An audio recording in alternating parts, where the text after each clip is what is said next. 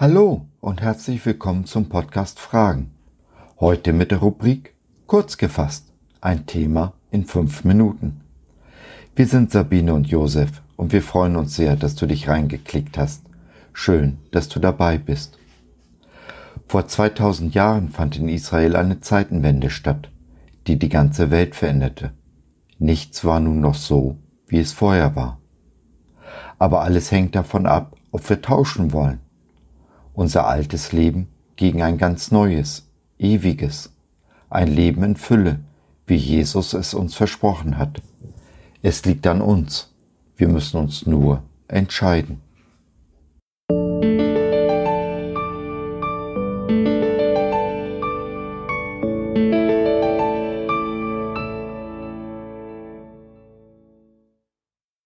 Willst du tauschen? Gedanken zum Römerbrief, Kapitel 4 Wegen unserer Sünden musste Jesus sterben und er wurde auferweckt, um uns vor Gott gerecht zu sprechen. Brief des Paulus an die Römer, Kapitel 4, Vers 25 Wenn wir heute auf das Kreuz Jesu sehen, sollten wir es im Licht der Auferstehung betrachten. Dies jedenfalls macht Paulus in unserem Eingangsvers deutlich. Kreuz und Auferstehung gehören zusammen.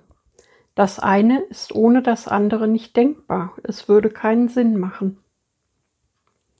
Jesus, das schuldlose Opfer, starb für unsere Sünden am Kreuz.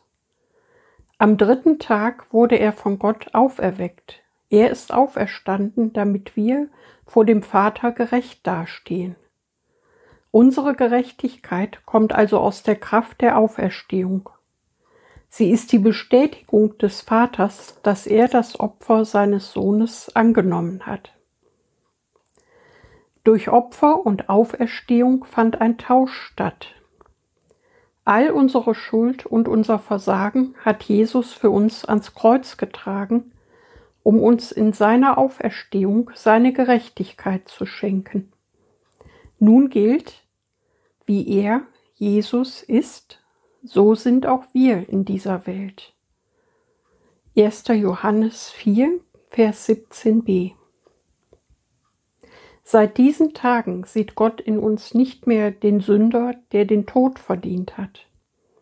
Nein, er sieht auf Jesus, den Sündlosen, und rechnet uns seine Gerechtigkeit zu. Wir stehen rein, heilig und untadelig vor unserem Gott. Der Ankläger Satan hat verloren, denn an Jesus beißt er sich die Zähne aus. Er wird nichts an ihm finden, was Strafe verdient hätte. Diese Gerechtigkeit Jesu ist auf uns übergegangen. Da ist nun kein Raum mehr für Schuld und Scham. Im Kreuz und in der Auferstehung seines Sohnes bietet der Vater jedem Menschen seine Gnade und Vergebung an und wartet auf Antwort. Wie werden wir uns entscheiden? Leben wir weiter wie bisher und tun so, als gäbe es keinen Gott? Als würde es das Opfer Jesu nicht geben? Oder treffen wir eine Entscheidung, sagen Ja zum Leben? Ja, Jesus, du bist real und lebst. Ja, so wie du bist, so möchte ich auch sein. Ja, ich möchte gerecht und heilig vor dem Vater stehen. Ja, ich will mit dir in das ewige Leben eingehen und die Sonne deines Segens genießen. In dem Moment, wo wir Ja sagen, wird aus uns ein neuer Mensch. Als Siegel empfangen wir den Heiligen Geist, der uns mit der größten Kraftquelle im Universum verbindet, der Liebe des Vaters. Kraft dieser Liebe gehen wir mutig auf Jesus zu. Seine überfließende Liebe strömt durch uns hinaus in diese lieblose Welt, die wir damit ein Stück besser hinterlassen, als wir sie vorgefunden haben. So, das war's für heute. Wir hoffen, du hattest Freude und konntest etwas mitnehmen. Wenn du noch Fragen hast oder mit uns in Kontakt treten möchtest, dann besuche uns doch im Web www.gott.biz. Hier findest du auch unseren Blog Fragen und unsere Community Jesus at Home.